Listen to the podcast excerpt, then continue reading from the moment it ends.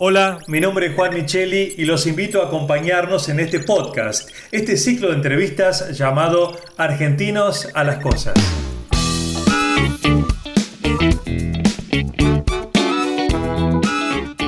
Argentinos a las Cosas es un espacio de reflexión para pensar los desafíos que enfrentamos como sociedad y así poder construir un país sustentable para todos en este siglo XXI.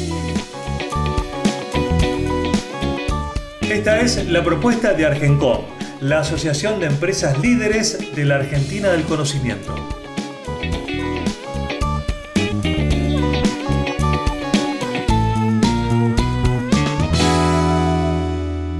Y en este podcast me acompañan nuevamente Sebastián Mocorrea, presidente de Argencom, y Luis Galeazzi, director ejecutivo de Argencom.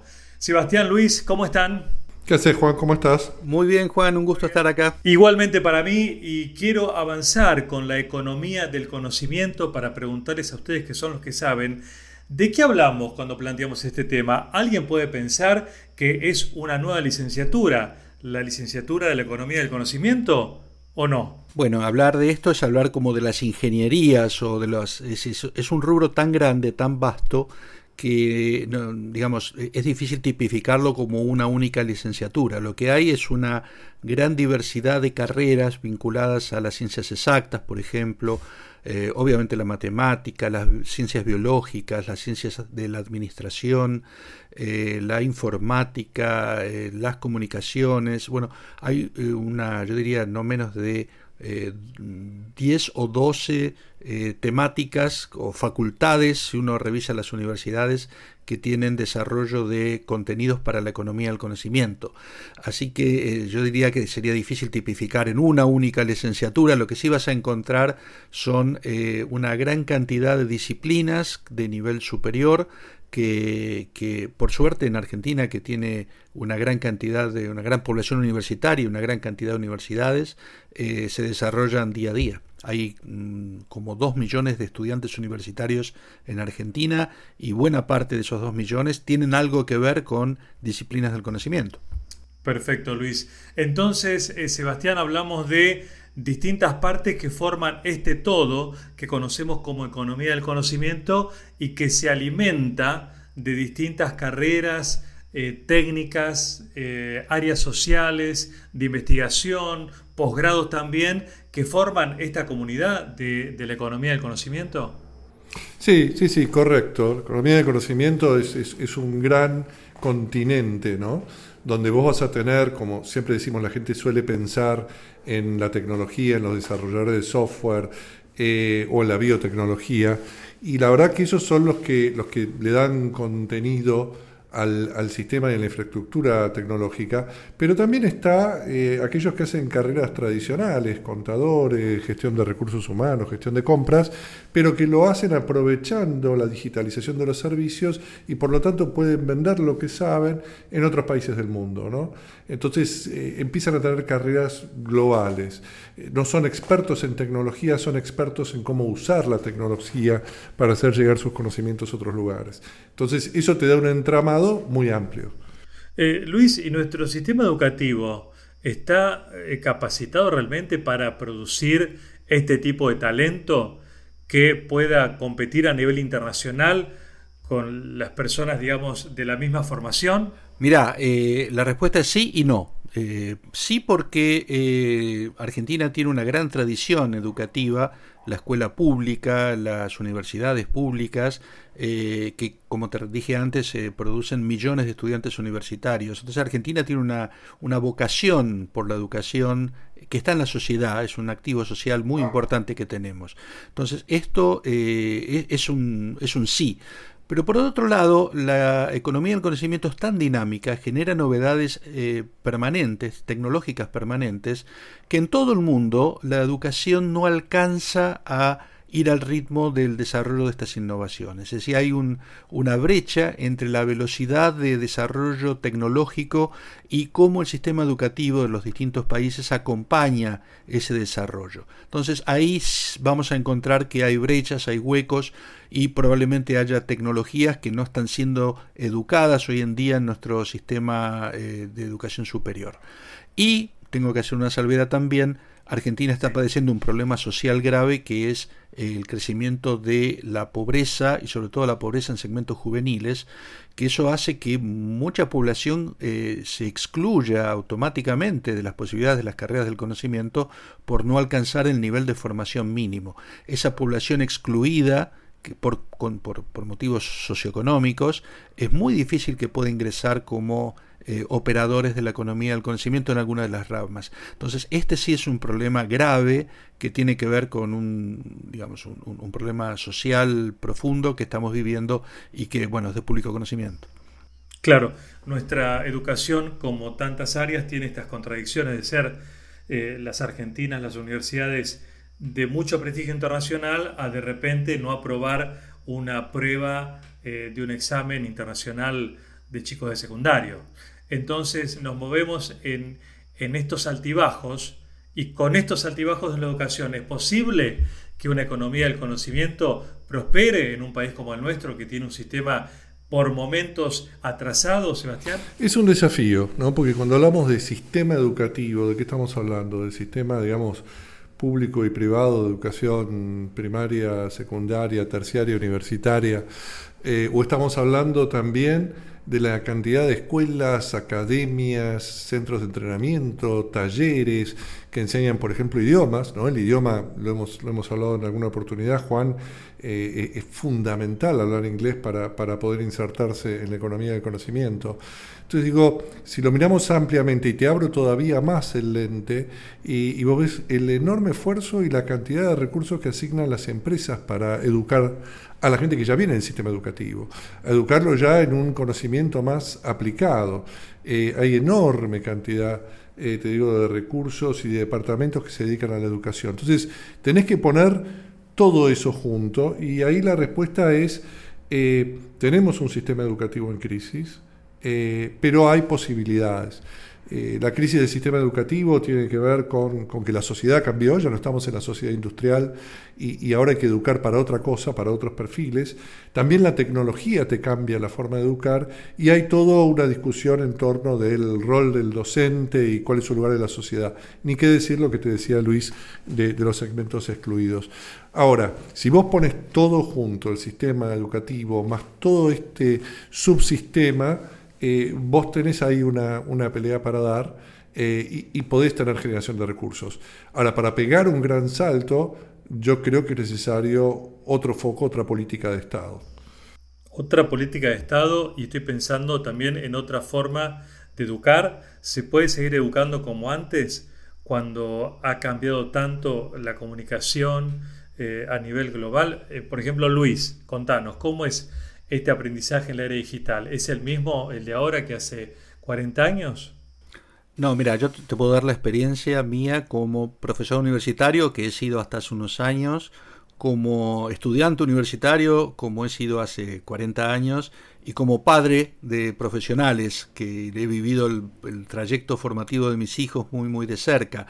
Eh, hay en, las formas de educar una revolución muy muy significativa en el mundo. Acá se, enfoca más el, concepto desde el, que aprende y no desde el que educa. Es decir, el, mundo está virando para que centrar el sujeto de la, de, la educación en el, que aprende, ¿no? Cómo hacer para que los sujetos, los eh, ciudadanos del mundo eh, sean eh, hábiles en adquirir y en desarrollar conocimiento por sí mismos. ¿Qué habilidades básicas tienen que tener para ir acrecentando su capacidad profesional, su capacidad laboral por sí mismos? Y no tanto mirando la educación desde los centros que educan, digamos, porque pues, la educación de alguna forma es, eh, tiene formatos rígidos, la universidad tiene formatos rígidos. Vos fíjate que, por ejemplo, eh, las universidades en la gran mayoría de los casos tienen carreras de 5, 6, 7 años. La Facultad de Ingeniería de la Universidad de Buenos Aires tiene un promedio de edad en los eh, egresados de 9 años.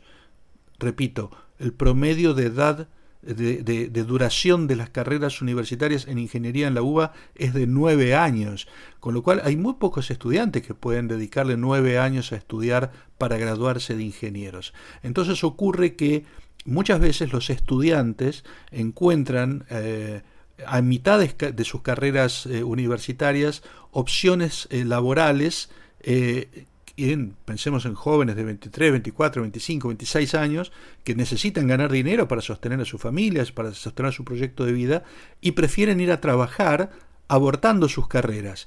Pero en el trabajo continúan estudiando eh, por no sistemas tan formales, entonces nunca terminan de recibirse de ingenieros de sistemas o, de la carrera que fuera, pero sí trabajan en, estos, con estas temáticas y van desarrollando su conocimiento a medida que lo van necesitando profesionalmente.